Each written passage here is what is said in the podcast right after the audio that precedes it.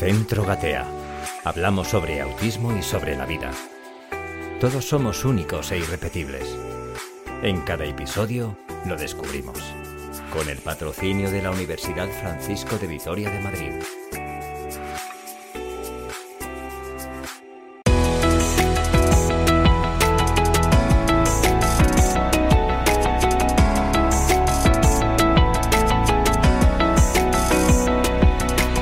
Saludos gateadores, gracias por acompañarnos otro programa más. Os invitamos a compartir este rato de formación y de información.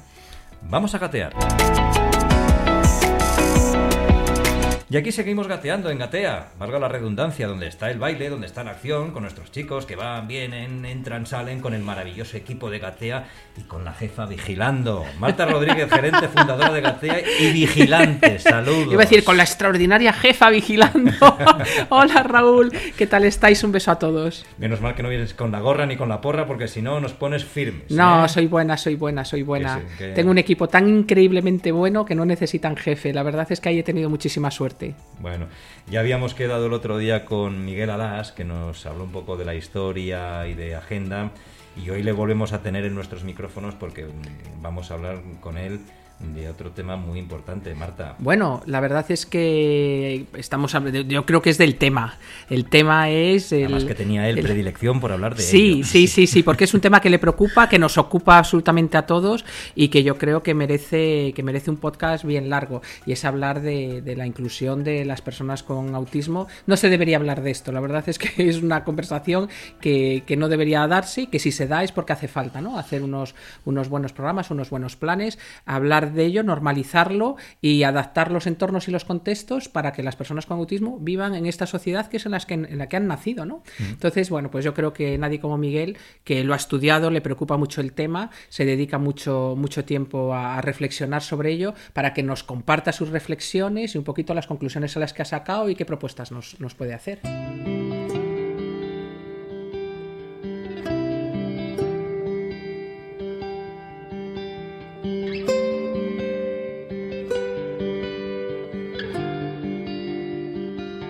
Pues Miguel Alas, buenas tardes, saludos, bienvenido de nuevo. Hola, buenas tardes, bienvenido a vosotros, bueno, bien hallados, Bien. si quiere decir más bien, y encantado de que me hayáis invitado otra vez al podcast. Es un placer para nosotros recibirte otra vez aquí. Sí, el Estaba- anterior me lo pasé súper bien. Es Esperamos- verdad que me quedé con ganas de hablar de la inclusión justo al final y digo, pues oye, hay que repetir. Pues aquí estás para hablar de la inclusión, así que por favor, todo tuyo. Vale, vale, la bueno. inclusión, cuéntanos, la inclusión, ¿qué es Pues- la inclusión? ¿De qué trata? ¿De qué va? Claro, eso es lo Claro, primero que hay es- que, que hay que centrar. Es decir, cuando hablamos de inclusión es como cuando se habla de libertad, ¿no? Es una palabra. Pero qué significa o qué objetivos tiene que tener la inclusión es muy importante definirlos como concepto, más allá de las estrategias que luego se lleven a cabo. Sí que el otro día pues estuvimos comentando la variabilidad que existía dentro del espectro del autismo, al contrario que otro tipo de necesidades educativas especiales o que otros trastornos que son, eh, por así decir, más cerradas o menos, menos complejas. Entonces, en este caso, viendo la gran variabilidad, la gran comorbilidad que nos encontramos en el TEA que lo hace complejo, tenemos un poco que centrar eh, qué es la inclusión para los alumnos con TEA. Ya hemos repasado todas las modalidades educativas en lo que comenté el otro día y otras personas en los podcasts que han dicho qué tipo de modalidad pueden tener un alumno con TEA y recordamos que eh, el TEA en la- a nivel nacional está incluido en una modalidad ordinaria en un 83%. También hay que tener en cuenta que si hacemos un análisis desde el 2011 al 2021, que son los 2020-2021 son los últimos datos que el Ministerio de Educación ha favorecido para que podamos detectar esas estadísticas. Recordar también que el Ministerio de Educación sigue utilizando el término TGD a la hora de eh, utilizarlo y rellenarlo, que eso tiene que cambiar en algún momento dado. Así que El eh, TGD, recordemos a los oyentes que es el trastorno Trastorno gen- generalizado del desarrollo. Sí, exacto. Entonces, bueno, Me pues. lo he aprendido. Sí, sí. Tenemos que cambiarlo porque cuando eh, utilizamos datos que compartimos entre diferentes comunidades, mm, puede ser una comunidad escolar, con una comunidad médica o científica o entre países, el utilizar distintas terminologías hace que se genere confusión y una falta de criterios. Igual que si ahora en el DSM-5 hemos cambiado, como comentamos, y ya no existe el síndrome de Asperger o en el CIE 11, que no solamente está ese manual diagnóstico, no existe ya el síndrome de Asperger, pues también las personas con ese diagnóstico deben actualizarlo para poder recibir las ayudas adecuadas o correspondientes. Muchos adultos me vienen eh, pidiendo un diagnóstico en ocasiones a mi equipo eh, de discapacidad intelectual porque en el TEA no tienen recursos como adultos, porque no hay ayudas para ellos. En cambio, para personas con trastorno del desarrollo intelectual, que es como se define en el DSM5 actualmente, sí que lo hay. Entonces me piden eso y digo, bueno, mm, eh, no puedo darte eso si no estás dentro de un trastorno del desarrollo intelectual o no tienes una comorbilidad, que hemos visto que en el autismo sí que es frecuente que se presente esa comorbilidad con el trastorno del desarrollo intelectual. Entonces eso con respecto a la etiqueta como tal.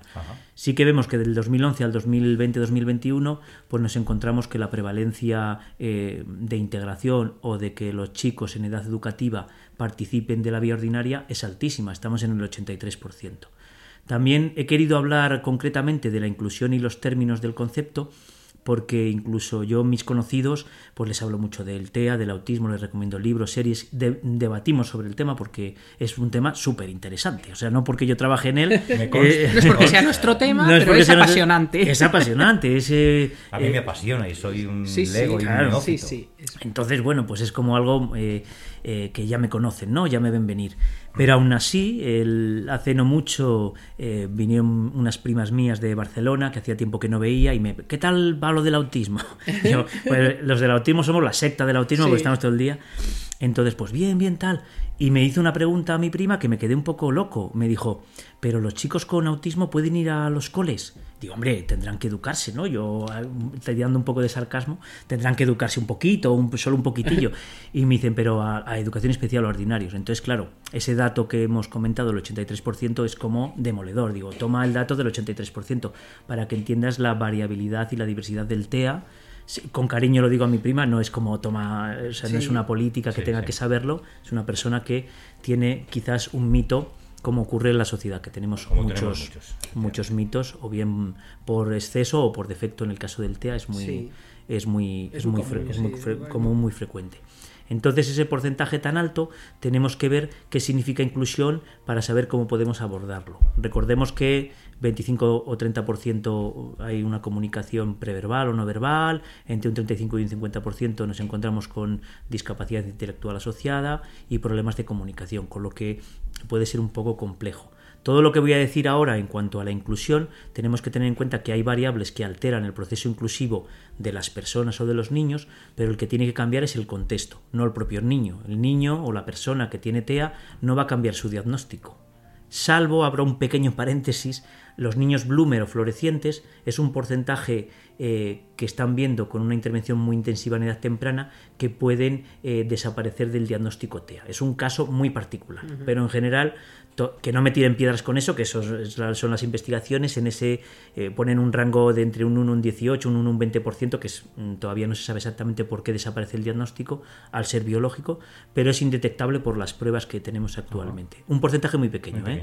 Que eso no, no dé lugar a engaño. El TEA es algo que se mantiene a lo largo de toda la vida. Perdona que te interrumpa, Miguel. Ese bloomer que te has dicho aparece y desaparece. No, tiene un diagnóstico inicial de TEA y tras ah. la intervención continuada intensiva, al volver a llevar a cabo la prueba de la 2.2, que es la que se utiliza en el módulo 1 o el módulo T en edad temprana, pues al volver a pasar las pruebas ya no entraría en los criterios TEA. Ah. Entonces eso es muy llamativo y hay que tener en cuenta que hay que decirlo con precaución, porque eh, se ha utilizado muchas veces. Eh, ¿Ves? Íbamos a hablar de la inclusión, pero ya estoy divagando. ya, te estás metiendo en un jardín, además. Sí, pero bueno, lo quiero mencionar porque. dos detalles del bloomer y luego nos metemos con la inclusión. Eh, otro detalle, hay que decirlo con precaución, lo del bloomer o los florecientes, porque también ha habido personas, en ocasiones maliciosas, que han utilizado el autismo como una enfermedad, que no lo es como tal, que se cura o que tras una dieta o tras una quelación de metales o que la vacuna surge el autismo, todo ese tipo de aspectos son erróneos y se han utilizado pues simplemente pues para aprovecharse quizás de las familias y de la situación tan delicada que tenía. El TEA una vez diagnosticado es para siempre, salvo que la ciencia en un momento dado nos aporte alguna otra cosa. ¿Vale? Entonces, bueno. Cierra ese paréntesis. Cierro paréntesis. Y nos metemos Dejamos el mail por si hay alguna queja. y, continuamos con el tema de la inclusión.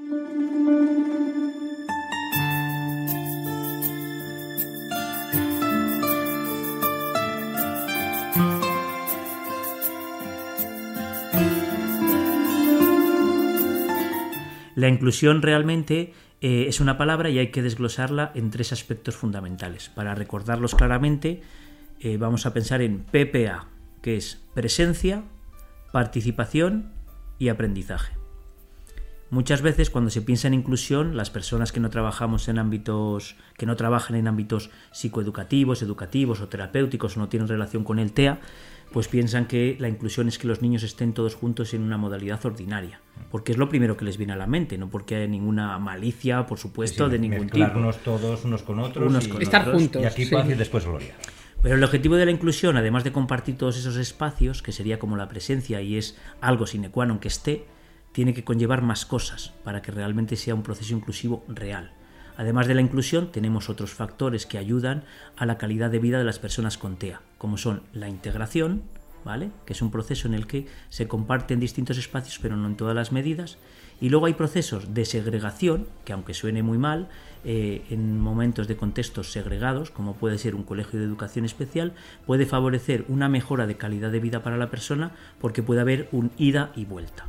Entonces hay que tener un poco de cuidado porque muchos de los remedios y de los factores que están utilizando ahora mismo en las aulas TEA provienen de modelos de educación especial que han llevado el éxito.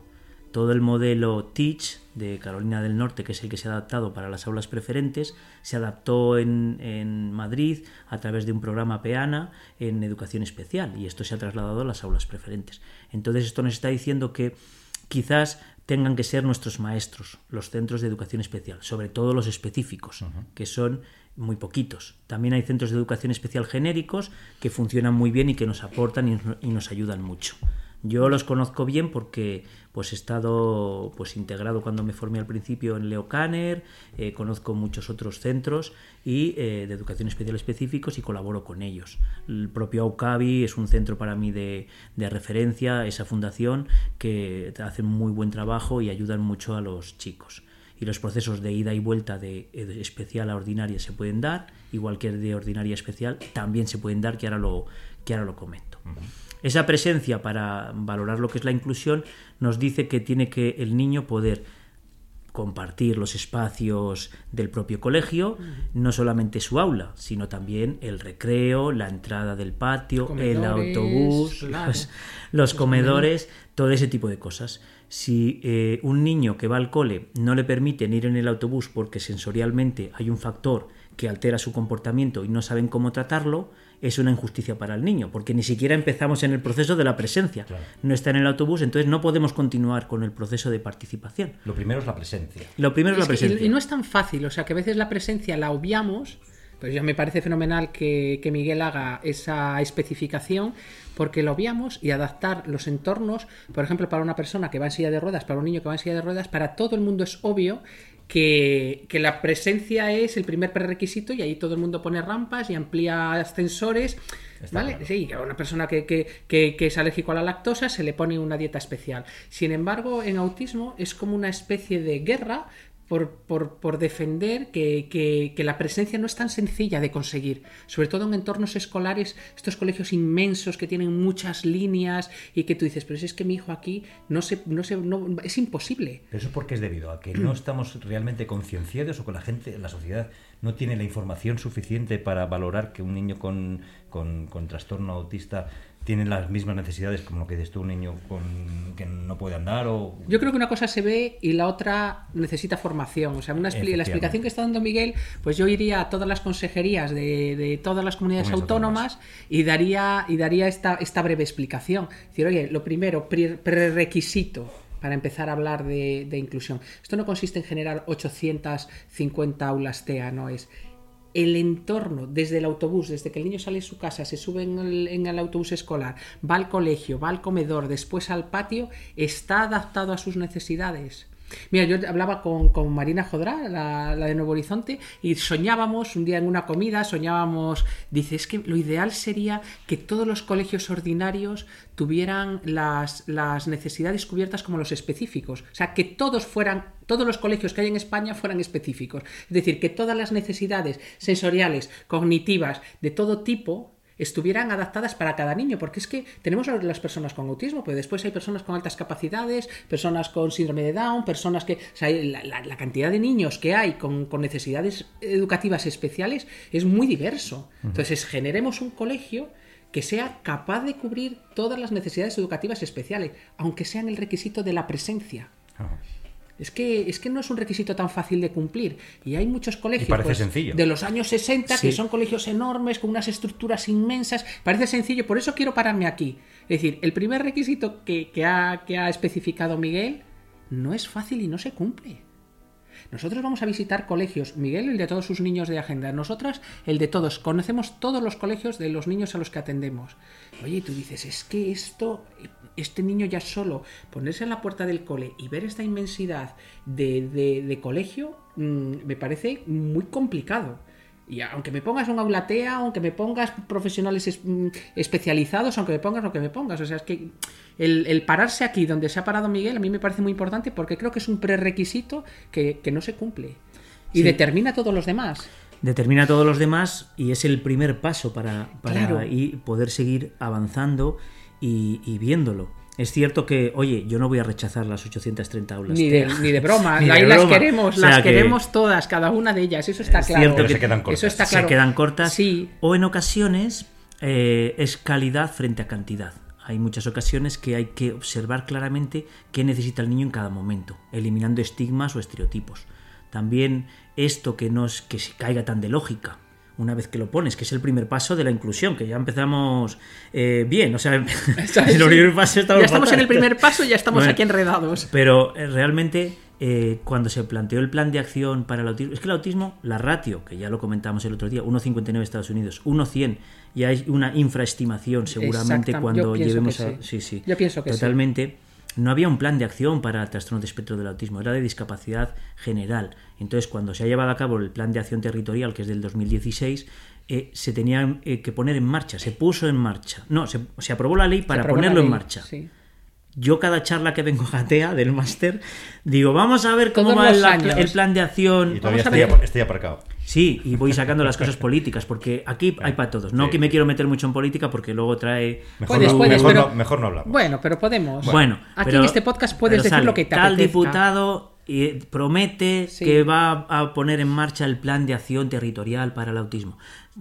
Siguiente año. El siguiente diputado... Viene al máster y vuelve a decir, otra vez el siguiente diputado ha dicho que tal, todavía estamos esperando. Se quedan en palabras. Se Y quedan en llevamos palabras. Así, llevamos así desde 2016. Sí, se consiguen cosas porque sí que se generan recursos y por ejemplo, igual que digo esto del plan de acción que conlleva una serie de líneas en la que entre ellas está el diagnóstico, se trató de hacer en León un centro de diagnóstico Sí. unificado para todo el autismo que se vino abajo y ahora es un centro de la tercera edad porque no había personas para gestionarlo. Eso también es un poquito fuerte. Pero bueno, el caso es que la inclusión tiene que tener una presencia inicialmente para que el alumno pueda asistir. Hay cosas buenas como que de tres aulas en el 2001 ahora tenemos 830. Oye, está muy en bien. Madrid, Miguel, lo pasa, vete fuera. O sea, vete a otras comunidades autónomas. Es que hay comunidades autónomas en que ni siquiera hay ese recurso, ¿no?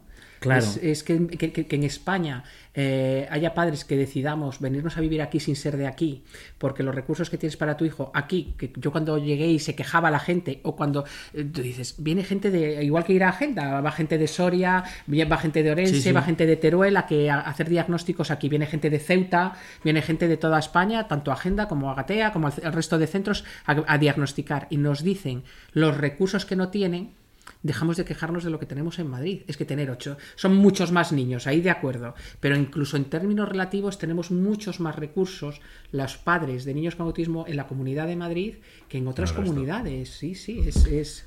Entonces, bueno, pues luego veremos también las variables que influyen en la inclusión, que deben ir cambiando eh, según estudios eh, que os puedo pasar también para que, si se puede colgar en el podcast de libre acceso, los datos que estoy comentando para que se contrasten. Todo lo del ministerio que estoy comentando, el 83%, a nivel nacional por comunidades, eh, se puede descargar fácilmente, porque nos han permitido el acceso a ello y es de libre descarga. Con lo que luego, el que le interese, le puedo dar esos datos, por si acaso, para Sí, sí. si nos baila alguna cosita. Luego al final del programa damos nuestros eh, sistemas de contacto y, y que nos escriban o que te o escriban. que me donde- escriban o yo sin problema.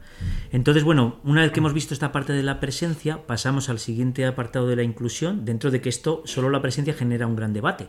Y podríamos estar un buen rato. Tenemos que tener participación. No solamente es que el niño con el diagnóstico eh, pueda ir en autobús al cole, pueda acceder al comedor, aunque haya ruidos, pues si hay ruidos, pues quita los ruidos o utiliza más espacios o reduce la ratio de las clases. Hace falta dinero para todo este tipo de aspectos, que es muy importante en los recursos. Pero hay un problema de salud. El TEA es numerosísimo nos invade. Es como un problema de salud porque las necesidades no están cubiertas, no porque el autismo sea algo eh, per se negativo, por así decir.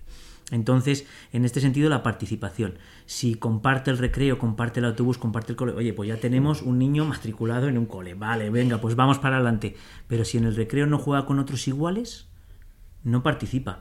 Si en el eh, autobús del comedor está totalmente aislado, mirando por la ventana, eh, porque no puede afrontar eh, el esfuerzo comunicativo neurotípico en ese momento, pues no está participando. Si llegan los cumpleaños del cole y es el único que no le invitan, no está participando. Si todos juegan al fútbol y él solo juega con las niñas, un clasicazo. Un clasicazo. A partir de tercero de primaria, eso es un clásico brutal.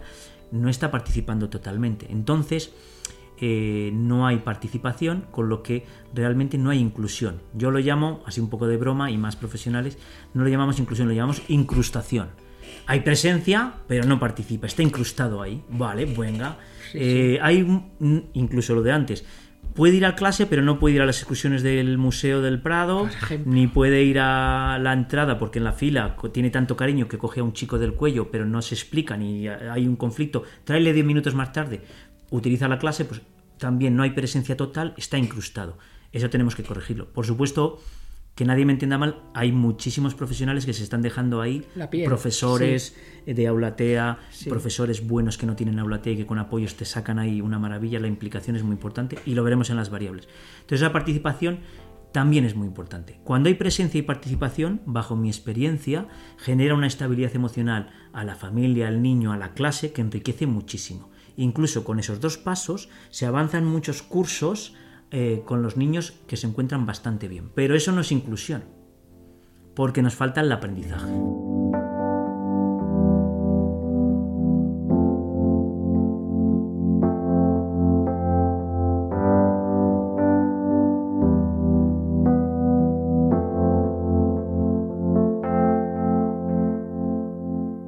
realmente es el último paso después de la presencia y la participación en la que el niño, bajo su línea base, porque la educación concibe una línea base por cada alumno que tiene que cumplir una serie de criterios.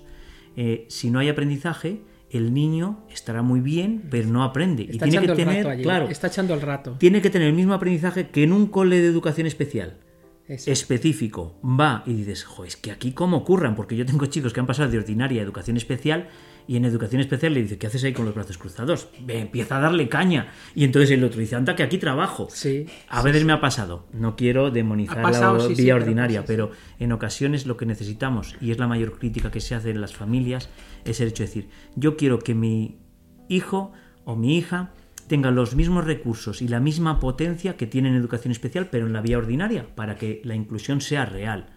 Incluso existen las adaptaciones, tanto metodológicas, que es una forma de adaptar de cómo vas a administrar la información de aprendizaje, que no, no influyen en las notas, y las adaptaciones significativas curriculares. Esas adaptaciones descargan de materia curricular más o menos de dos años al alumno para que pueda seguir avanzando curricularmente bajo su nivel correspondiente. Entonces también hay medidas y protocolos que tratan de compensar todo lo que estoy comentando para que haya un aprendizaje real con los porcentajes que hemos dicho antes, si un alumno está en una aula TEA, no utiliza lenguaje expresivo, eh, está en una fase preverbal, vamos a decir, y el profesional del aula, no solo el aula TEA, sino su grupo clase referencia, no sabe de un sistema aumentativo de comunicación signado o de un sistema de agenda de apoyos visuales anticipador o cómo se maneja, caeremos en el fracaso del cole y en el estrés del tutor y en la incomprensión y en la negación. El tutor del aula de referencia dirá, no me traigas chicos del aula TEA que no... Ese tipo de cosas. Así que ahí se generará una gran dificultad.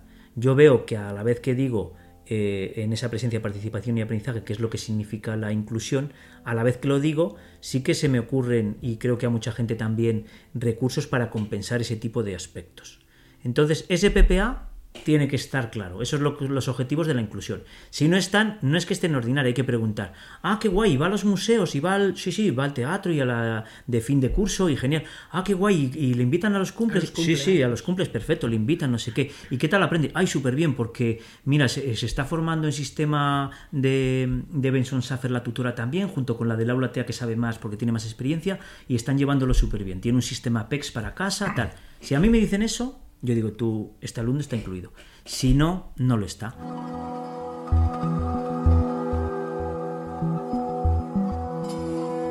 También hay termómetros para valorar la inclusión en los centros de la vía ordinaria que se están poniendo en marcha. Plena Inclusión ha sacado un termómetro eh, de inclusión con un estudio pues, para ver qué está ocurriendo y en ello los profesores participan, influyen, colaboran pues, para mejorar ese tipo de proceso inclusivo para que sea eh, real. Ahora de momento lo que veo son procesos integradores, pero que no llegan a la inclusión eh, como querríamos. O bueno, hay que luchar por ella, hay que mm, ir hacia la utopía. Yo quiero que el proceso inclusivo sea real, o sea que entiendo cuando yo tengo padres que me dicen, mira, yo en mi educación especial estoy feliz, yo mi hijo tiene su centro de educación especial y estoy encantada. Y, cuando cambié de la ordinaria a educación especial fue una liberación, trauma de la mala gestión de la ordinaria en algún momento dado por la falta de recursos, pasar a educación especial te genera que no quieras volver a saber nada de eso. Sí, eso ocurre. ¿Vale?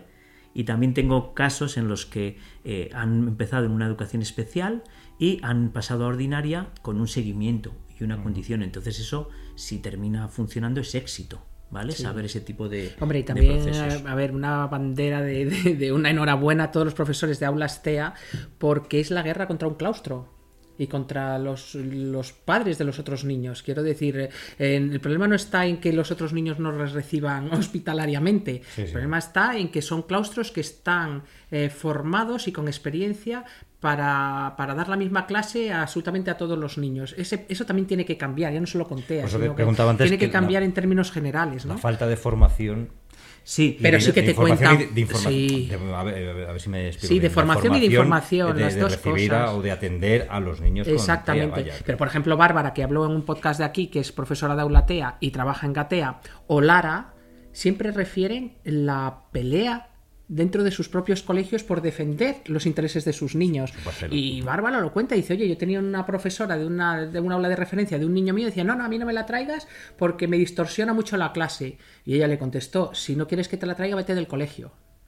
Pero esta niña tiene derecho y lo va a hacer porque está preparada de ir a tu aula. Esto es el día a día. Entonces yo quiero decir, eh, puedes decir, esta aula TEA funciona de aquella manera. Bueno, es que no es nada fácil que en un colegio que tiene una historia, un histórico de hacer siempre churros de la misma manera, de repente llega alguien y dice, no, ahora también vamos a hacer galletas y galletas de chocolate y además vamos a hacer, no solo vamos a hacer churros, vamos a hacer muchísimas más cosas, muchísimo más ricas. Y además todo el mundo se va a beneficiar de eso que vamos a hacer aquí, porque no me olvidemos que no solo se benefician los niños con autismo de esta inclusión, se benefician mucho los ordinarios, porque ven la variabilidad de la vida real.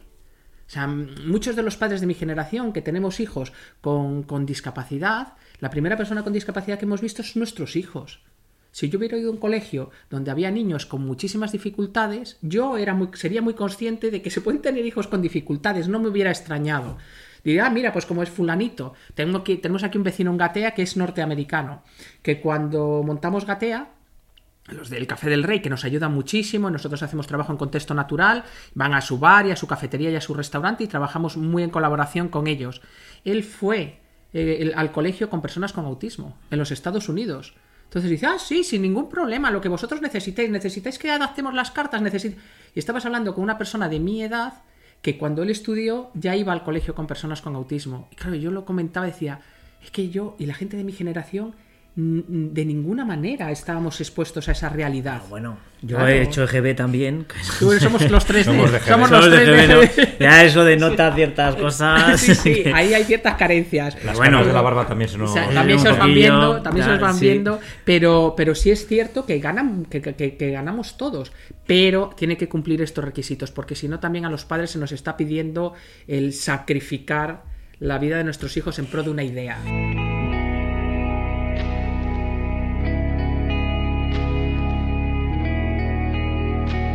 Que no se cumpla la inclusión depende de, muchas, de muchos factores. Eso es. Sí. Ahora, Y no me quiero adelantar a tu explicación, Miguel. Sí, sí, sí, pero es verdad. Es, depende de muchos factores. Y en el caso del TEA es más complejo. Porque en otros casos como la discapacidad intelectual o el trastorno del desarrollo intelectual, a veces esa SCI o esa discapacidad intelectual determina mucho el utilizar una modalidad u otra. Pero en el TEA es muy diverso. Totalmente. Hay chicos con TEA, con un CI correcto, que están en educación especial, porque sus capacidades sensoriales no admiten el contacto ordinario. Pero bueno, hablando a nivel de los estudios científicos de qué nos está diciendo en la inclusión y qué variables influyen en ellos, sin que estas variables, yo al contarlas, vayan a eh, condicionar que el niño no pueda eh, por ello acceder al centro escolar. Es, vamos a estudiarlas para ver cómo podemos modificarlas. Hay ocho variables personales, ya voy a empezar a contar así. Otra vez los dedos, saca, saca los dedos. y ocho y no dejarme ninguna y ocho variables externas al alumno eh, pues que favorecen o eh, hacen que el tema relacionado con la inclusión pues sea como más más complejo para que un proceso inclusivo vamos a empezar con las variables personales del alumno que son ocho tiene que eh, eh, la edad del niño influye en el proceso inclusivo entonces, la edad que tiene el niño a una edad más temprana está actualmente como más ajustado para los procesos inclusivos, para eh, la utilización en educación infantil, etcétera, se admite más. A mayor edad es más difícil el proceso inclusivo. Esto es un arma de doble filo, porque eh, si es como aprender a conducir eh, con tu padre antes de irte a sacar el carné. Es como un poco a veces, quiero decir, coges vicios, hay situaciones un poco más delicadas y Vaya, la hombre, edad. yo que aprendí a conducir. Ya fuiste, a- fuiste con tu coche al examen, ¿no? Entonces, hay que tener un poco de cuidado porque la edad temprana es una edad plástica, pero que en ocasiones un servicio más especializado puede hacer que el paso a ordinaria eh, sea más adecuado, con lo que hay que valorar al alumno como tal, con sus necesidades de apoyo correspondiente. Si son muy elevadas, igual necesita un apoyo mucho más intensivo. Por ser más pequeñito, no tiene problemas más pequeñitos, como decía algún profesional que, que he escuchado. Entonces, eh, en este sentido, no. Hay que ver el autismo cómo es y qué necesidades de apoyo tiene ese alumno. Entonces, la edad es uno de los factores que influyen, en la edad temprana, pues es más fácil que el proceso inclusivo se dé de una manera correcta. Su capacidad de desarrollo, tanto motórica como intelectual, a la hora de el funcionamiento, también influye mucho. Un chico de motrizmente eh, que funciona mejor, que su motricidad fina es más adecuada eh, y también que su comportamiento en el aprendizaje inicial eh, sea más adecuado, es más fácil que esté en el proceso inclusivo. También las adaptaciones en los apoyos conductuales del alumno. A esa arma de doble filo también. Ahora os pongo un ejemplo, una anécdota. Esto quiere decir cuando el alumno tiene conductas disruptivas o problemas de conducta, vamos a decir, por el motivo que sea, no entramos a profundizar ahí, pues entonces es más difícil que continúen los procesos inclusivos. Aún así, lo del doble filo lo digo porque fui a una reunión en guardería, no, bueno, ya de, de esto hace bastante, no, era primero de infantil, de, de esto hace bastante, y les pregunto, ¿qué tal el alumno, fulanito? Fenomenal. Se queda en una mesita, empieza a colocar hileritas así de torres, hileritas de torres, nosotros vamos haciendo lo nuestro, y no da un ruido, estupendo, esto puede... Y cuidado, porque la pasividad hace que sigan avanzando, pero que un día digas, ahí va, este alumno ¿Pero qué hace está aquí? ¿Pero este totalmente aislado. ¿Desde, desde cuánto llevaba aquí? ¿Desde Y cuánto eso es un llevaba aquí? peligro. Eso es un peligro. Yo a veces lo digo como madre, digo que tu hijo, que nos dicen, oye, es que tu hijo tiene problemas de conducta, es que se porta fatal, digo, fenomenal, porque le van a hacer caso. Sí. Ya sé que lo que digo no tiene ninguna gracia, pero es cierto que tengas un hijo con ese, con ese comportamiento, que es que me aíslo, me entretengo yo solo, hago torres para arriba, hago torres para abajo, y vas a las guarderías o las escuelas infantiles y dices, no, no, fenomenal, no da un pío. Y tú dices, ya, pero es que mm, pues pasan tres meses y dices, anda, mira, pero si Jorge está aquí, no me había enterado Si que Jorge aquí. Pero si el tal Jorge empieza a dar guerra, los profesores empiezan a trabajar. Sabes que son perfiles de niños que dicen no están incluidos. Él está en la clase y muchas veces los. Sí, es presencia, pero no participa. Muy bien. Exacto, muy bien, muy bien. bien, Alumno Raúl. muy aventajado, bien, alumno aventajado. Da gusto porque- Oye, con estos alumnos da gusto, ¿eh? Claro, porque así vemos también, mira, de lo que hablábamos, Sí, que, los términos Es no es que a mí se me hayan ocurrido, o sea que realmente presencia, participación y aprendizaje es algo como que desde los paradigmas eh, más inclusivos pues se, se fomentan y se tienen que llevar a cabo. Entonces te sales solo, dices, vale, está presente, pero no participa. Y en los patios ver a nuestros cuidado. niños eh, aleteando, girando, porque no saben gestionar ese, ese espacio ni las actividades que se están desarrollando. Hay presencia, pero no, no hay, no hay No hay aprendizaje, ni participación. participación, ni, ni nada. Fíjate, en el programa anterior que estuvimos hablando con, con Álvaro, un Sí. chaval de Gatea, aquí que estuvimos con él, nos decía efectivamente que, le- que que está- tenía sus amigos, eh, iba al colegio, Buena señal. Jugaba, jugaba al baloncesto y al pilla-pilla, nos decía, pero, Sí. y, aprende porque aprende, no hay más que... Sí, que sí. Claro. sí, sí, sí. Entonces porque le ahí- gustan las matemáticas, porque le gusta, tiene sus asignaturas en las que disfruta y le gusta. Hay buena señal, porque ya te va dando las pistas de por dónde vamos. No todo se hace mal, no vamos a ser tan negativos. Hay cosas que se hacen muy bien y, y gente muy profesional. y Mucho, en- sí. las familias se encuentran a veces en la vida con profesionales que son para quitarse sombrero Sí, sí. y con otros que son para, Sí, sí, para- darles para- una para- guaya. Con el sombrero, para darles con el sombrero. En todos los ámbitos, Sí. en todos los ámbitos. Hombre, lo que es cierto es que en las aulas TEA, en, en la- en la- o los apoyos que hay para personas con autismo, y eso lo habló Lara, eh, se sienten muy solos. O sea, son los especialistas en autismo de ese colegio. Con lo cual, bueno, pues el que trabaja muy bien es admirable porque al final el trabajo es de generar todas, todas esas necesidades que tienen nuestros niños en un claustro que no entiende y que todos son muy adversos al cambio, no solo las personas con autismo. Sí, sí. Es decir, oye, a mí no me cuentes historias que yo doy mi clase de matemáticas siempre ya, pero es que ahora tenemos un niño con autismo. O sea, ese es un trabajo que tiene que hacer el tutor de- de- del aula TEA. Y yo a veces sí reivindico el que se sienten muy solos. Son los defensores del autismo en una institución, ¿no? Y es un trabajo complicado.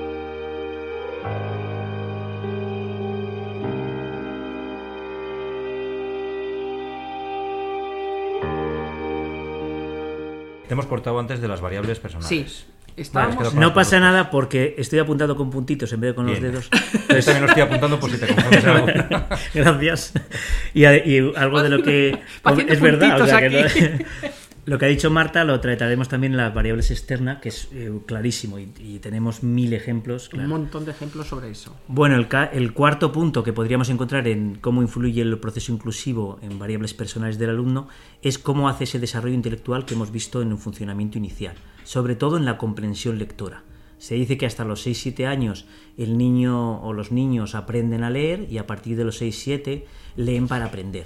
Entonces, si no hay ese proceso de lectoescritura, sí que deteriora eh, la consecución inclusiva del alumno. ¿Vale? Entonces, eso es otro factor, otro puntito que añado para ver que esa variable personal también va a influir en el proceso. Entonces, bueno, yo lo he visto además eh, frecuentemente como hay muchos chicos que hacen hasta segundo, tercero, cuarto de primaria y, ahí ya- la, la cosa cambia. Luego os digo de todo el porcentaje del 83 cómo están ubicados en infantil, primaria, secundaria, bachillerato y universidad. Luego os lo digo para después de ver esto. El quinto apartado, después de ver esta parte de cómo desarrolla esa comprensión eh, lectora, sería el apartado relacionado con el proceso atencional. Mayor capacidad de atención sostenida, de atención inmediata, pues mejora el proceso inclusivo. Correcto. Otro es la inquietud motriz del niño. A ver cuántos llevamos, 2, 4, Seis. 6. inquietud motriz del niño. Otras serían, no hace falta decir nada, pues niños más inquietos motrizmente, pues generan más dificultades o que tengamos que hacer una contraprestación. Hay niños que, profe, sí, dos vueltas patio, vuelves, tal, no como castigo, sino como libérate y vuelves. Y puede funcionar, o sea que no tenemos que volver a un estilo tan clásico como el que yo tenía en la GB, que iba a claretianos, Sí. cuidado. Iba al, semina- iba al seminario diocesano de Valladolid. Y yo a la Salle, o sea que- bueno, de la Sí, Salle vamos, tengo muchos Pues yo, en la. Salle te das dos vueltas por el patio, siempre era como castigo, pero como, como estrategia de regulación va muy bien, hay que conocerlas. Oye, hay Sí. chicos que necesitan ese tipo de, de estrategias de regulación y funcionan muy bien. Otras serían las habilidades sociales básicas también para el proceso pues, de relación que tenga el propio niño. No todos los chicos con autismo tienen el mismo nivel de habilidades sociales. Y también la comunicación, que entronca, no el lenguaje expresivo como tal, sino la comunicación, que entronca mucho con la habilidad social, porque comunicación social es algo como un poco inherente. Sí, sí. Así que estas serían las ocho variables personales que influyen muchísimo en el proceso inclusivo. Están desglosadas, o sea, esto es un pequeño, ligero comentario, pero están totalmente estudiadas. Y esto depende, estas variables son del niño Son del niño, de la persona, con en la el inclusión espectro autista, con correcto. espectro autista. para dentro de la Vale. Correcto.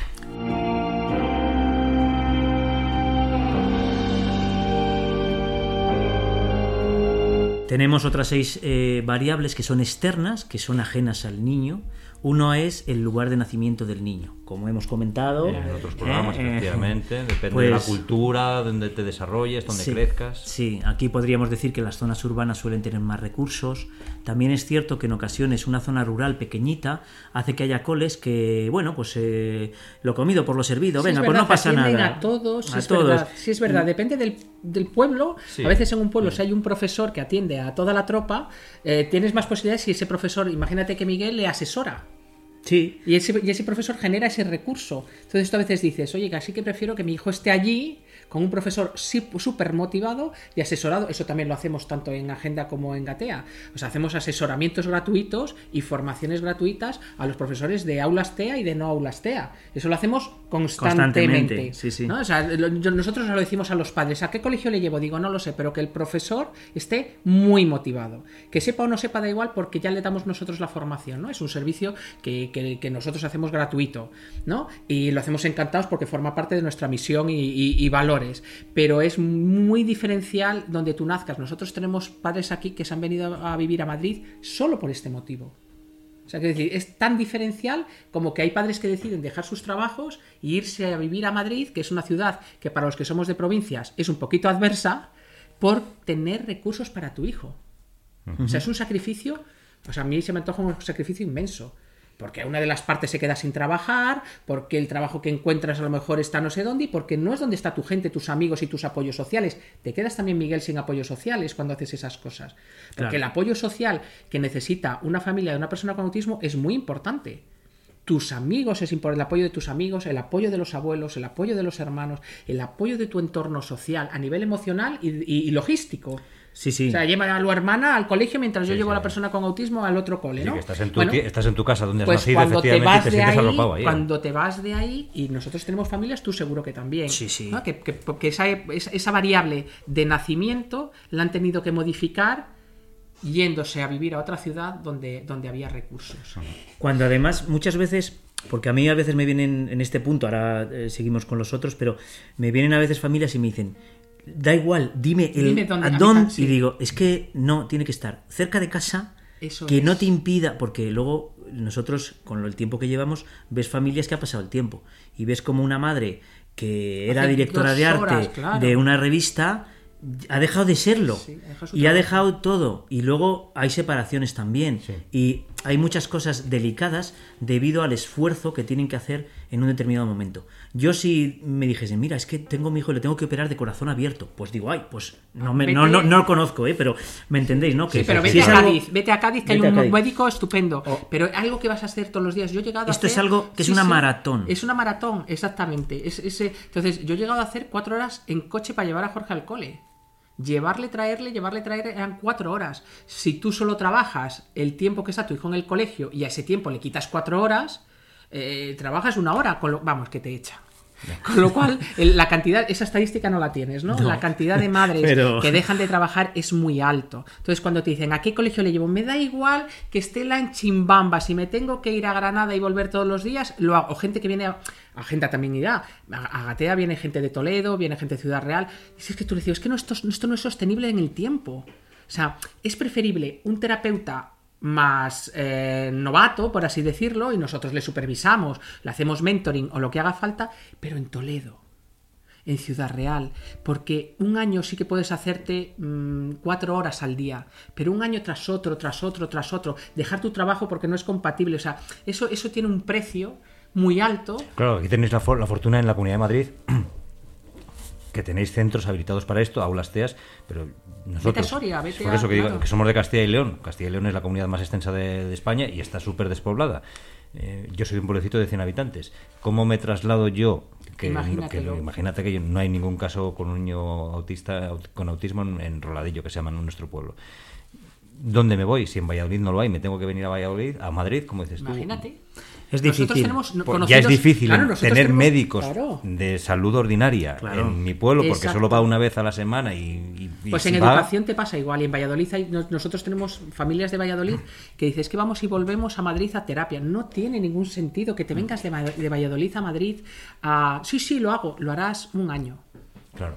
al año estarás tan agotada y además le digo es que no lo hacemos tan bien no sé Miguel yo lo digo así de sincera no lo hacemos tan bien para que el coste beneficio merezca ese sacrificio no pero lo que sí es determinante es que no es lo mismo que tengas un hijo con autismo en un pueblo de Soria o en un pueblo de Valladolid que lo tengas en Madrid no es lo mismo No es lo mismo. Sí. Así que el lugar de residencia, Es variable externa, Variable es muy importante. muy importante. También como pista, eh, hay muchas personas con ese diagnóstico, más de la que pensábamos. La unión hace la fuerza. Lo que hay que hacer es que eh, las personas de Aranda de Duero eh, luchen para tener un aula en Aranda de Duero. Totalmente. Un cole en Aranda. Y se consigue, porque el, asociaci- el Sí. asociacionismo, asociacionismo eh, es muy frecuente. Entonces se ha hecho y lo he visto yo y por ejemplo Autismo Burgos es un sitio que es puntero de referencia en muchas cosas. Entonces se van consiguiendo. Lo de León no salió, pero era en León. Entonces bueno, pues vamos a ver. Sí. Otra variable externa, además del lugar de nacimiento, desgraciadamente esta segunda, es el nivel económico de la familia. Entonces, bueno, pues no debería ser realmente, porque no estamos hablando de un lujo, estamos hablando de una necesidad que ha de cubrir, pues, eh, bueno, pues el, el sistema educativo y la, la sanidad Y la también, y la pública. Entonces, ese nivel educativo, ese nivel económico, perdón, más alto influye porque hay familias que pueden ir a centros privados, utilizar terapeutas sombras, que a mí no me gusta esa figura, pero se puede utilizar, o un terapeuta que vaya en contexto escolar, para que eh, las dificultades que hemos visto en otras variables, eh, pues esos mm, se, se eviten de esa manera, generando ese tipo de recursos. Un cole privado que la ratio, por ejemplo, son 6 en el aula, pues oye, es mejor que ser 27. Cuando yo, cuando yo era pequeño éramos 40 en el aula, ¿eh? Es- Yo, como soy un poquito más mayor, éramos 60 en la calle. 60. Eso, es- me eso es otro, ahí. eso es otro nivel. Eso es Eso es otro nivel. nivel. No quiero ni pensar una persona con autismo ahí, pero 40 Ya. son muchos, 25 son muchos. Y sí, vete a un colegio donde haya 6 o 10 niños y eso hay que pagarlo. Entonces, claro, es una, es Entonces, una variable bueno. muy determinante. incluyendo las terapias externas, los servicios médicos que también están saturados, que bueno, no he hablado de la sanidad, pero tengo todos los datos también, podemos hablar en un momento dado. Bueno, siguiente variable Externa. externa. a este tipo de cosas, la filosofía y principios que tenga la propia familia del hijo con TEA. Hay familias que tienen un hijo con TEA que dicen, mira, yo quiero un centro de educación especial, porque tiene más recursos, porque está mejor habilitado y porque acabo de tener un fracaso en la ordinaria de acoso escolar brutal. Y vamos allí. Entonces, eso, el proceso inclusivo se deteriora ante esos principios. Y otras familias que dicen, no, no, yo lucho porque mi hijo continúa en la ordinaria con los apoyos correspondientes y me voy a Vitruvio y me quejo a la consejería para que le pongan un apoyo, un integrado social el recreo, etcétera, etcétera. O familias que tienen un cole solo con apoyos que han creado la propia aula por demanda suya Sí. en el propio colegio. Sí. Bueno, Y- especifico que Vitruvio es un sitio que hay en Ah, Madrid perdón, sí. de la Consejería de Educación donde algunas madres hemos acampado. Bueno. Yo tengo ahí me un montón, de cosas. etiquetas, un montón de etiquetas de las miles de veces que hemos ido a Vitruvio. Yo siempre le digo a las madres y a los padres que no nos podemos rendir, que es un lujo que no nos podemos permitir, que si tú quieres un recurso para tu hijo, pues hay que ir al Vitruvio que haya en cada comunidad autónoma y juntarte con otras madres. Muchas de las aulas TEA que hay en Madrid las han montado madres acampando en Vitruvio. Yo quiero un aula TEA para mi hijo, yo quiero un aula TEA para mi hijo y buscar otras madres y juntarse y montar el aula TEA. Quiero decir, una de- otro de los lujos que no nos podemos permitir es esperar a que exista el recurso, es decir, tengo derecho, tengo derecho, tengo... No, tienes que exigir ese derecho. Y ese derecho hay que exigírselo al que lo puede generar, que, que son los que son. Sí, totalmente. Dentro de mm, más eh, situaciones, principios de las familias, el siguiente sería los principios del propio centro educativo. ¿Vale? Su eje de principios. Yo, igual que hemos hablado y ha puesto Marta varios ejemplos de lo difícil con el claustro, también eh, he ido a dar charla a un colegio eh, concertado que no tenía ninguna obligación de tener aulas preferentes y que el propio claustro educativo, dirección, jefe de estudios, ha pedido las aulas TEA. Y no solo se han quedado contentos con eso, sino que las han pedido para los diferentes ciclos. Empezaron con aula TEA en primaria y las han pedido ahora el aula TEA para secundaria. Entonces, también nos encontramos con, con que cuando un centro educativo, su dirección o la parte de arriba de la pirámide eh, están totalmente concienciados con el tema, vete a saber por qué, por sensibilidad, por tener un familiar y darse cuenta, por ser Por buenos valores, pe- por pedagogos valores, o por valores humanos. ellos, O sea que entonces dices, jo, entonces ahí puede encajar mejor, porque realmente si hay esa filosofía, el proceso inclusivo mejora.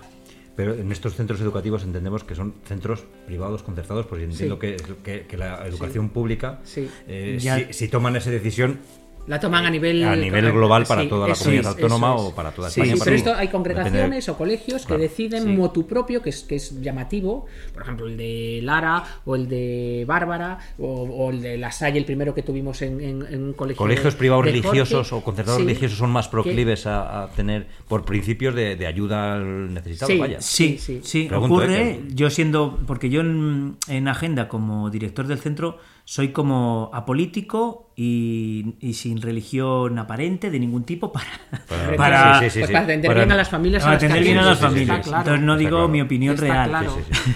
Pero, Pero tampoco- ocurre, pero, pero esos pero es- colegios es concertados cierto, tienen, tienen, tienen- Pero que son datos, son datos objetivos. Sí. oye, Son los- datos objetivos. Sí, Los, los- colegios mm, católicos tienen esto o no tienen o Sí, los sí, colegios Hablando nosotros nos pasó con la Salle que la primera aula estable que, que hubo en, en la primera asociación de Jorge eh, se lo propusimos, nos dijeron inmediatamente que sí y asumieron el coste del aula.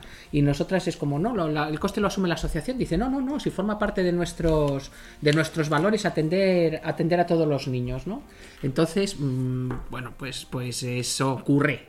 Eso ocurre. Y después hay otros colegios eh, también concertados donde eso no ocurre y las madres pelean y pelean y pelean y pelean y lo consiguen. consigue. Y lo consiguen. Y yo tengo una madre en Gatea que montó la infantil para. Tiene dos hijos con autismo. No son gemelos de diferentes edades. Montó la primera para su hijo mayor.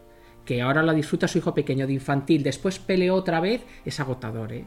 Peleó otra vez para montarla de primaria. Y después otra vez pa- para montarla de secundaria. O sea que esa variable del principio de los centros educativos, como quieran los padres dar guerra, se consigue. Se va consiguiendo. Se va consiguiendo. A veces es muy duro. Así que señoras, señores, por favor, dad A guerra, pelear, dad guerra. a pelear, Sí. sí. Y ahí podríamos meter en la presión de las familias también los protocolos relacionados con el acoso escolar. No por alargarnos, pero son protocolos que todavía, aunque los coles lo intentan, es complejo, es muy complejo. Y lo vemos por la, esa situación de cuatro veces más acoso escolar, no un 4%, cuatro veces más, es brutal. No, no, es que Sí, sí. por- cuatro. Sí. Entonces esos, esos protocolos. Siguiendo con las variables, tenemos, además de la variable del centro de dirección, la formación e implicación del profesorado. Entonces va como todo cayendo un poco por su propio Por peso. Yo he tenido coles, por poner un ejemplo sencillo, que apoyos de PTIAL, un chico que era claramente más beneficioso para él, un aula preferente, que ese cole con los apoyos de PTIAL, gracias a la implicación del profesorado, ha funcionado fenomenal. Y cuando ha pasado a la aula TEA, no ha funcionado tan bien.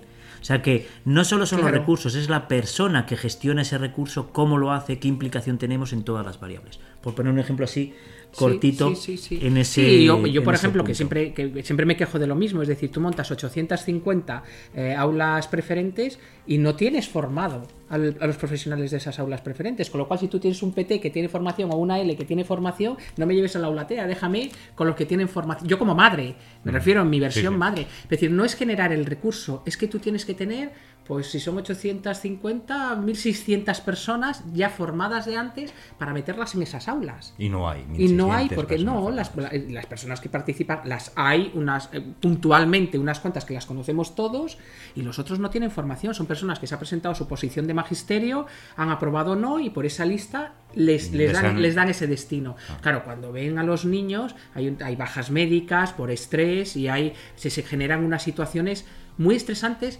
para los niños, por este orden, para los niños, para las familias y para los profesionales. O sea que es otro filón profesional tener gente preparada.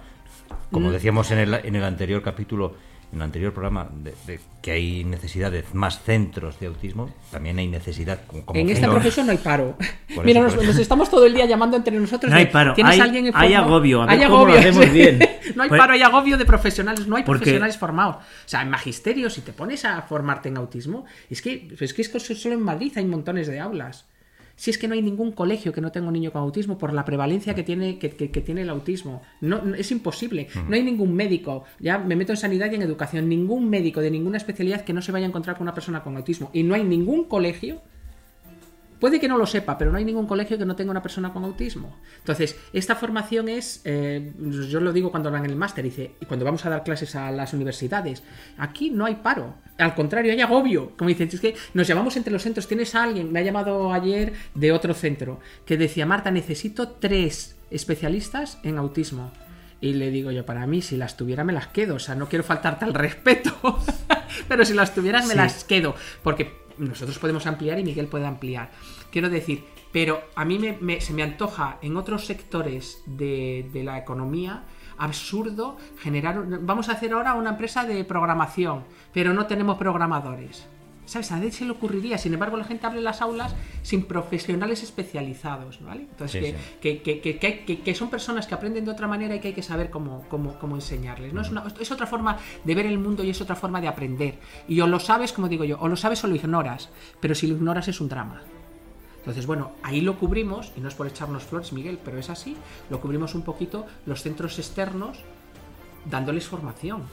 Sí, ayuda mucho. Es verdad que hemos mejorado, claro, llevamos tiempo. Pues yo me acuerdo al principio, pues igual 2008, 2009, las aulas preferentes. eh, es que me llaman la de los dibujitos. Entonces era como. La- es que eso ha fíjate- cambiado, eso ha cambiado. Ahora yo, por ejemplo, antes no, antes nunca, pero ahora he ido a dar una charla sobre TEA en un cole con a- aula TEA para todo el profesorado. A mí me está, a nosotros nos está pasando eso también, que nos están llamando para dar formaciones en los colegios, pero a todo el claustro. Que antes te llamaban solo Para la aula aula TEA. Y ahora te están llamando para, Para todo- todos. Incluso nos están llamando para comedores y patios. Para que formemos a los profesionales que atienden los comedores y los patios. Y está pasando de dos años a esta parte. Quiero decir, que esto se va va mejorando. más- la concienciación va más. Sí, claro, va más. Claro, Entonces, claro. no estamos tan mal. Por... Yo es que soy muy optimista. Sí, nosotros Entonces, somos muy optimistas, la verdad. Entonces pero- quiero Pero es siempre. cierto que objetivamente las cosas están mejorando mucho. Sí. Yo creo que sí. Y, y esa base de mucha gente Y es esforzándose una base que se está mismo. poniendo para que Sí. dentro de unos años todas las aulas de todos los colegios de España tengan sus salas Sí. TEAs y haya centros específicos como Gatea, como Agenda, como Sí. Deletrea en todas las capitales de, de España Eso y pueblos es. grandes Claro. y en mi pueblo de 100 En tu pueblo también vamos a montar unos. Bueno, última variable externa. Sí, que las que tengo apuntadas. Hay cinco, queda una última. y dos, cinco, te falta Ah, mira, una. Me falta una en el cuadradito. Que es que el centro educativo eh, tenga una filosofía competitiva o cooperativa. Los centros cooperativos tienen más facilidad para los procesos inclusivos. No todos los centros educativos son cooperativos. Y porque sean competitivos, ojo, no quiero decir que por ello sean malos. Por ello, porque pueden generar una competitividad sana, una competitividad, pero hay algunos centros que fomentan la educación basada en el éxito del alumno. Entonces, si basas eso y no lo basas en la cooperación, eh, los chicos con TEA tienen un hándicap mayor. Lo que nos está diciendo todo esto es que no tiene que adaptarse el niño al modelo del centro escolar correspondiente y voy más allá, ni siquiera del modelo de intervención psicoeducativo correspondiente, sino que es el modelo o el centro el que se tiene que adaptar al niño.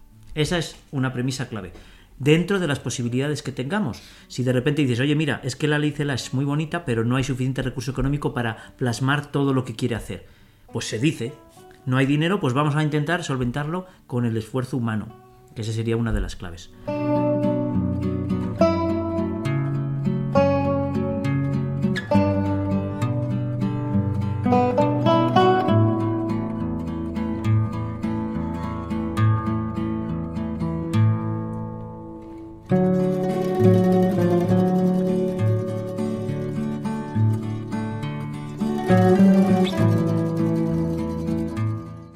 Estas variables personales, externas, lo que significa inclusión, presencia, participación, aprendizaje, vemos cómo ese 83% están en vía ordinaria. Entonces nos encontramos como aproximadamente el 43% están en una educación primaria. Hay un porcentaje de un 23 aproximado. Son datos, descargaros el este que os veis concretos, en infantil. Y en secundaria, pues un 17, un 20, algo así, en la educación secundaria. De cada 10 alumnos... Fíjate cómo baja, baja la mitad, ¿eh, Miguel? Claro, es brutal. De cada 10 alumnos eh, con un diagnóstico TEA que están en mm, primaria, solamente 3, que es menos de 3 porque es 2 con no sé cuánto, acceden a secundaria. Entonces ya te quedas loco. De repente dices, ahí va, que en secundaria no hay. ¿Y qué porcentaje tenemos en bachillerato? Primero, en cuanto termina secundaria, bachillerato no tiene ningún tipo de apoyo obligatorio público. Entonces, porque ya no es una edad obligatoria de escolarización. Entonces, en bachillerato tenemos un 3%. Y en las modalidades de formación profesional, básica, media, superior, el porcentaje también es mínimo, no sé si es un uno con algo. Y a nivel universitario, que también en el autismo hay personas Sí, universitarias, claro. De hecho, a mí el 18 de febrero me hace gracia que es el Día Internacional del Síndrome de Asperger, porque tengo normalmente, te- seguro que a vosotros os pasa también, tres o cuatro llamadas de adultos que su mujer les ha pedido que llamen para un diagnóstico para ellos. Sí. Entonces el TEA también es eso, el TEA también es eh, una edad media en casos muy de un nivel muy adecuado, eh, que se diagnostican a los 8 o 9 años y que eh, genera eso, o adultos que dicen, ahí va, acabo de ver tal película, acabo de ver Alan, una película muy buena, y me he identificado con el protagonista muchísimo, voy a ver y entras en criterios. Entonces, bueno, pues eh, en ese tema universitario no hay ningún tipo de ayuda, salvo las que un profesor inspirado que conozca el tema diga, ay, vamos a montar Sí. esto. ¿eh? Y, y en FP buena lo voluntad. mismo, de buena voluntad.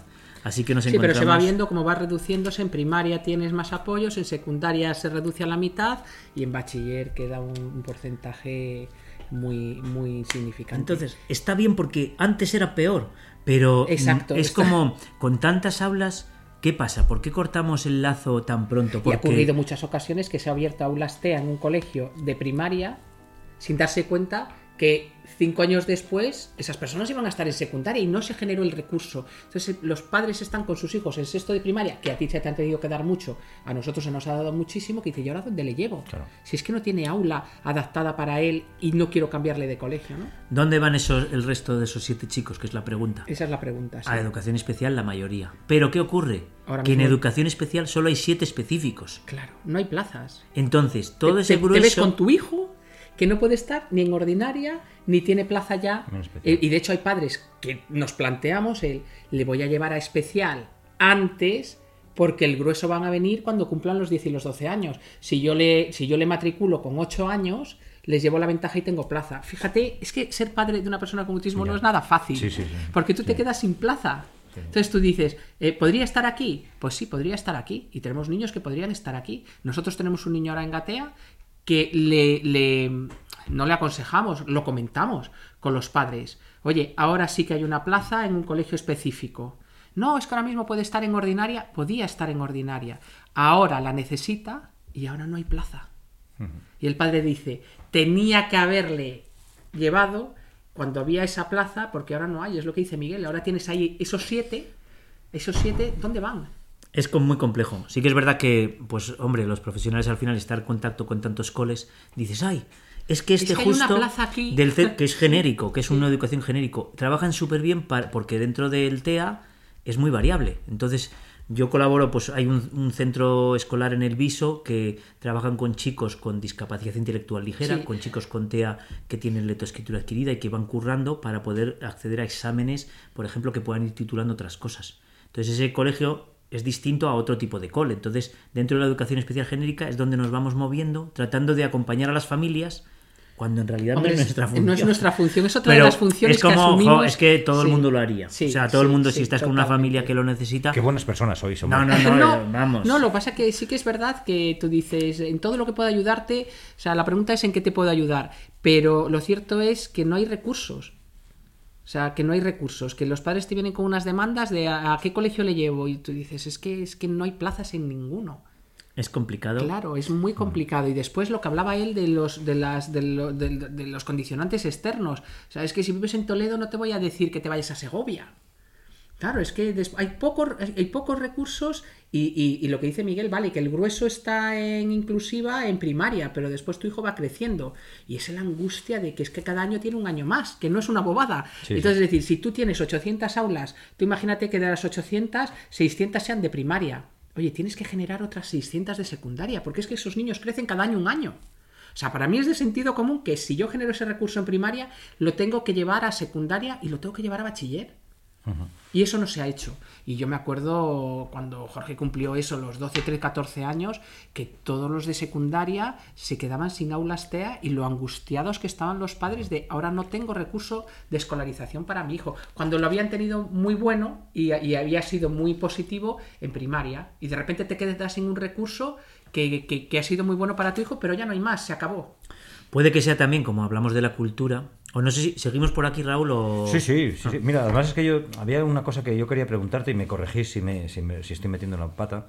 Yo entiendo que se tienen que dar todas estas ocho variables personales más las seis variables externas para que haya luego que haya una presencia, que haya una participación y que haya un aprendizaje. Tiene que haber un Sí. cúmulo de que se hay que junte analizarlo. todas esas variables. Sí, hay que analizarlo y decir, ¿Qué si, no si la parte económica de la familia es variable externa, por poner un ejemplo de cualquiera de ellas, es un hándicap, la familia que no tenga recursos económicos, hay que darle una beca económica para que su hijo pueda asistir y paliar, a... y paliar esa y variable paliar que esa no podemos variable. controlar nosotros. Correcto. Si el alumno tiene problemas comportamentales, hay que hacer un trabajo específico de apoyo conductual para ver qué ocurre. Porque puede que lo que sea es que al mover la silla, el ruido, ruido. sensorialmente le altere, no tenga lenguaje y se lance a pegar un buen tarisco. Entonces, vemos, a que no es tan Sí, fácil sí, como sí, lo sí, que sí. digo yo, pero Sí. Sí, pues sí, sí, ponemos sí, sí, unas te- te pelotas de tenis en la silla. te por- permite evaluar, el tener todas estas Claro, variables claro, claro, objetivadas, te Correcto. permite evaluar. Entonces es ir a un colegio y decir, ¿Qué es lo que está fallando Es lo que es la en, pregunta. en- en esta situación? Y el tenerlo, el tener estas variables te permite objetivar lo que no está funcionando, lo que no- para mejorarlo. Si es que la Sí. idea, la idea es, es mejorar constantemente para que el recurso funcione. Y luego hay un paradigma sobre, bueno, que, que se lleva a cabo los investigadores, en las que te dicen dentro de este proceso inclusivo de presencia, participación y aprendizaje, cómo podemos reforzarle teniendo en cuenta las variables. Entonces, pues es un grueso, está la Comisión de Derechos Humanos, Neo Brunswick, que es donde se hace ahí toda la, se parte el bacalao inclusivo. Entonces, primero, apoyo al profesorado. Apoyo en el aula al profesor que te titular, te va dando las pistas. Incluso en ese proceso inclusivo, que es como un paradigma, conlleva también que la inclusión conlleva tiempo fuera del aula, eh, eh, corto plazo y también de forma sostenida para luego volver. Entonces todo eso favorece la inclusión. Tenemos que analizarlo bien, porque si analizamos solo, te agrado uno, bueno, ponle apoyos, solo apoyos de PT y AL. Claro, te agrado sí. dos, ponle aula TEA. Te agrado tres, vete a educación especial. Nos estaremos equivocando de así. pleno porque no conoceremos con qué alumnos estamos trabajando. Así como en definitiva. Bueno. Sí, sí. Hay que tener en cuenta cada quesito. Cada quesito, sí, sí. Cada quesito del trivial hay que, Que eso tener en creo, cuenta lo de los quesitos los creo que fue del podcast. No lo sé, pero me ha Anterior, parecido, me ha sí. parecido, sí. Hemos- hablado de- en el anterior podcast. De, de- de las combinaciones infinitas que Sí. puede haber en un quesito de, de, de las trivia. particularidades de los alumnos que son, pues eso.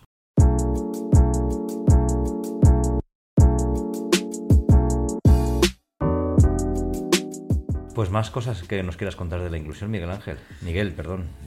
No. Sé por qué mucha gente me llama Miguel Ángel. Porque tienes cara Que- de Miguel Ángel. Sí, tengo cara Por de el Miguel motivo Ángel. que sea. Pero me pasa muchísimo. Que a veces te cortas y no corriges y ya me he quedado con Miguel Ángel para... Miguel, pues, de hecho, perdón, Miguel. Sí, También como mi apellido Alas, Miguel Claro, Alas, Miguel Miguel Alas. Ángel, bueno, sí, no, nada, no te preocupes. Raúl, que nada, bueno, pues Eso da para mucho, la verdad es que. da para mucho, así que luego hay gente que hace cosas chulas, por ejemplo hay uno de formación profesional eh, que es el Salvador Dalí, que ha puesto un módulo de formación profesional para chicos con niveles desde segundo de primaria hasta tercero de secundaria. ¿Qué pasa? Que toda la materia para esa formación profesional, que puede ser de administrativo, bueno, lo que ahora mismo no, no- no sé exactamente la rama que están haciendo, y es para alumnos específicamente con ese diagnóstico de TEA, tienen que hacer el material todo ellos. A mí me parece eso alucinante. Eh, Es un proyecto piloto que se generó y yo cuando lo veo digo, qué fuerte, porque tienes un chico que está en un nivel de segundo de primaria, es decir, no sabe todavía eh, comprender bien los textos, leer, escribir, no tiene, con otro chico que lee, escribe perfectamente, que tiene un nivel de tercero de secundaria, ¿no? Entonces es como, ¿cómo pueden hacerlo? Y creo que ahí está una de las pequeñas claves, individualizar el proceso creando material propio para cada alumno. Vale, igual hay gente que me dice, eso es una locura. Yo creo que no. Yo creo que la indicación individualizada en función de las características propias de cada alumno llevará un poco al éxito, más teniendo la tecnología. El Perdona, TEA se ha beneficiado bueno, muchísimo de la tecnología. Y los índices de natalidad que tenemos, que esto no es el baby boomer que éramos 60 en clase. Ah, es claro, es que, claro. claro, yo digo, una de las ventajas que puede tener eh, la baja natalidad es que hay muy pocos niños en clase. Que puedes individualizar la atención a cada niño y que yo creo que cada niño sí que, que sí, que sí que se puede hacer. Y eso, tenemos tecnología, tenemos profesionales formados y ya, ya- nosotros es que hablamos de TEA, pero para otras dificultades Sí, de otros también. niños. Podemos hablar de altas capacidades, que son personas que también están muy maltratadas en el sistema educativo en este país. Es decir, Sí. oye, que también necesitan una educación, una educación especial. Y yo soy optimista como Miguel y sí que creo, igual que lo hacemos en nuestros centros. Es decir, al final nosotros no hay dos chicos que sean iguales, cada uno tiene su programa de intervención totalmente individualizado, su material, que somos fabricantes de material, su material totalmente individualizado. Podemos tener 100, 120, 130 familias que estamos constantemente mejorando los programas de intervención y elaborando materiales. Pues yo creo que es un poco la filosofía que decir Miguel dice, yo es que yo creo que se puede hacer, no, no cree que se puede hacer, lo hace Claro. lo hace, entonces sabe que se puede hacer, ¿no? Entonces esa es la idea de exportarlo al, al sistema educativo y se puede hacer. Sí, porque incluso en la agenda cuando vienen, que es otro tipo de intervención, porque es una intervención más basada en principios Sí, psicológicos, sí, sí, más psicopedagógica, más psicopedagógica. no tan académica, pero no trabajamos pero- lo curricular, pero sí trabajamos cómo organiza la materia curricular, la función ejemplo, ejecutiva, claro. por ejemplo. Sí, sí. Pero me viene una familia y me dice, eh, sí, te llamo, estoy eh, porque mi hijo tiene TEA. Entonces digo, vale, vamos Vale. a hablar sobre tu hijo, porque cuando me dicen eso primero piensan que al decírmelo Ya yo sabes- ya sé todo ya lo sabes- que tengo que sí, hacer y no hijo, Y ¿no? cada caso es distinto, es distinto. como hemos hablado muchas veces. En una tarde, pues todos son distintos, Claro, con el mismo sí, diagnóstico. Sí, sí, nos pasa. Dice, no, tengo un hijo de 12 años que tiene TEA y se supone que tú ya lo tienes que visualizar. Decir, bueno, cuéntame un poquito más, ¿no? Y sobre Claro. todo no lo he visto, no lo conozco. Es totalmente imposible hacer asesoramiento telefónico en ese sentido. Los propios niños les pasa. Yo tengo chicos que el tema del autoconcepto, que conozcan su propio diagnóstico. Eh, tengo chicos que se lo hemos comentado, uno en concreto, y me dice, Miguel, no puedo ser tan tonto como el chico del aula TEA que estoy viendo. Claro. Me lo digo, porque no tiene filtros. No lo, yo Sí. no pienso eso, por supuesto. ¿eh? Vamos a ver. Sí, pero él te lo Entonces, dice porque sí, lo piensa sí, y no filtra. yo digo, ojo, vamos a ver cómo hacemos entender a un niño con unas capacidades cognitivas, lingüísticas eh, elevadas, con conciencia de sí mismo, del otro, con una teoría de la mente más frágil, pero que tiene bastante capacidad, que hay otro chico con el mismo diagnóstico que él, Claro, es que que sí. no utiliza lenguaje expresivo, que eso es un tema. Oye, ¿y cómo se lo explicas a los padres? Porque no has También. tenido padres que han dicho, eh, van a agenda o vienen a, Dele- a- a- o vienen a Gatea y, y, bueno, y, ven, y, y se exponen. Al final nos exponemos a ver a otras personas y a otros niños con autismo. Entonces tú dices, no, no, es que si mi hijo tiene autismo, ese de ahí no. Y si ese lo tiene, mi hijo no lo tiene. Es decir, que los padres a veces también filtramos lo justito. Entonces, eso sí que nos ha pasado y tienes que decir, siéntate que tengo que hablar contigo. ¿Vale? Es sobre, sobre- sí. es, es- es un diagnóstico complicado de entender para las familias y complicado de entender para las personas que lo tienen. Muchísimo. Tenemos que hablar otro programa de, de los diagnósticos. Que Oh, me, parece, sí, me- sí, me sí. parece muy interesante porque no nos queremos desviar de lo de, lo de la inclusión. ¿eh? Sí, sí, porque Que si no que- se que- que frustra. que nos Si no, se frustra. Yo estoy muy contento de que hayamos hablado de la Sí, inclusión. yo ¿eh? creo que hacía falta. Lo cierto es que yo Te he creo visto que, te has, liber- ganas, te has yo tenía- liberado de lo se ha que- sentido, sí, Quiero hablar de la inclusión. Me ha llamado el otro día. Raúl, quiero hablar un programa de inclusión. Digo, venga, Miguel, vamos Claro, a hacer un programa de la inclusión. merece la pena, merece la pena. Yo creo que merece la pena la, la reflexión Sí. que ha hecho él Sí, sí. Y, y yo creo que ahora ya lo vemos de, de una manera Sí, sí, más, más, más objetiva. Yo era Sí. un mundo completamente desconocido. Sí, es como hablar de la paz o de la libertad o de eso. Pues todo el mundo eh, cree en ella, pero cuando hablas de la inclusión y tú dices, no, lo voy a, lo voy a objetivar. Para mí es esto, esto y Claro, esto. claro. Y las variables que afectan son estas. Y ahora ya tú y yo estamos hablando de lo mismo. Y cuando nos sentamos Claro. vemos en qué variables está afectando o las estamos haciendo mal y cuáles en, en cuáles tenemos que intervenir o estas que están perfectamente ¿no? entonces eh, yo creo que merece la pena mucho todo lo que Sí, sí, hemos que todo la lo que hemos inclusión no es, yo". ala, chavalote, vente conmigo No, al recreo. vamos a estar jugar". juntos, vamos a estar Claro, juntos no- un y no rato. es eso, No, no, no, no, no tiene nada son que ver. Más parámetros, muchas variables. Y Mucho más la. PPA, esa que se me ha quedado grabado. Es que, es que esa es, es como Sí, sí, sencilla. sí, sí. Y luego también hay una cosa como... Que parece sencillo, pero no es es como, la- que es como las complicado. apps pero al revés Al las revés. PPAs Eso. las PPAs. Y hay una pequeña regla que yo he leído de, pero de otros temas, que es como una regla de 8.2, que pues eso, si todos fuésemos a la seguridad social eh, de golpe, pues colapsaría. Totalmente. Entonces, dentro de todos los alumnos con TEA, no en todos vas a tener que trabajar todas las variables. Entonces, eh, vamos a fijarnos en el quesito que comenté en el programa anterior de Sí. cada diferencia, porque va a haber algunos alumnos que lo que van a hacer es enriquecerte la clase y que sus necesidades van a ser mucho más ligeras. Entonces, el 8.2, que lo tengan también en cuenta los profesionales, que es como, jo, claro, aquí Miguel nos hace reflexionar a todos y, nos deja tal cual. No ha dado ninguna, tampoco ninguna cosa clave. No, eh, hay una regla 8.2, es decir, que eh, no todos los chicos con TEA tienen tanta necesidad y lo importante es saber qué necesita cada uno de ellos. Entonces, bueno, pues eso. Y ahí está el diagnóstico. Sí, el diagnóstico es muy interesante. Y te emplazamos, Miguel, para otro programa de diagnóstico, entonces. sí Me podemos liar, encantaría. podemos liar a Meli y a Miguel Y que, los hacen y compartimos me- y que no- y hacemos una mesa redonda. y hacemos una mesa redonda para hablar sobre Me eso parece porque además es súper súper súper interesante Me parece sí. muy correcto. Sí, sí, sí, sí. Pues ya nada, le hemos liado ya le hemos liado otra vez Como tiene que ser. Tienes Me muchos deberes entonces, para los oyentes. Para los oyentes gatadores tienes muchos oyentes, bibliografía, eh, más historia del autismo, diagnóstico. Y Yo seguro que encantado. nos van sabiendo más cosas. Solo como hablo muy ligero, que no es como una charla de máster, Es muy ameno. eh, Escucharte es muy quiero ameno. decir que me perdonen los que di- si digo alguna burrada, ¿vale? Porque siempre me gusta como decir que estoy hablando como si pues como Pues, con vosotros. coloquial, Entonces yo entiendo que puede haber mucha gente sensibilizada con los a mí temas. están ¿Sí? acostumbrados Vale, a mí pues Miguel entonces ya me están acostumbrados a mí Encantado de venir cuando, cuando me invitéis. Están acostumbrados a Encantado. mí. Pues nada, Miguel, muchísimas gracias por volver aquí. Te esperamos muy pronto, en serio, y es una delicia escucharte. Ya sé que te lo he dicho en el anterior programa, pero es que es una auténtica delicia escucharte. Bueno, muchas gracias. Eh, Y la audiencia que tienes aquí, pues también encantada de. Sí, sí, sí, sí, de fenomenal, escucharte. fenomenal. Miguel, nos vemos muy pronto y Un saludo muy fuerte. Muy bien, Raúl, encantado, muchas gracias.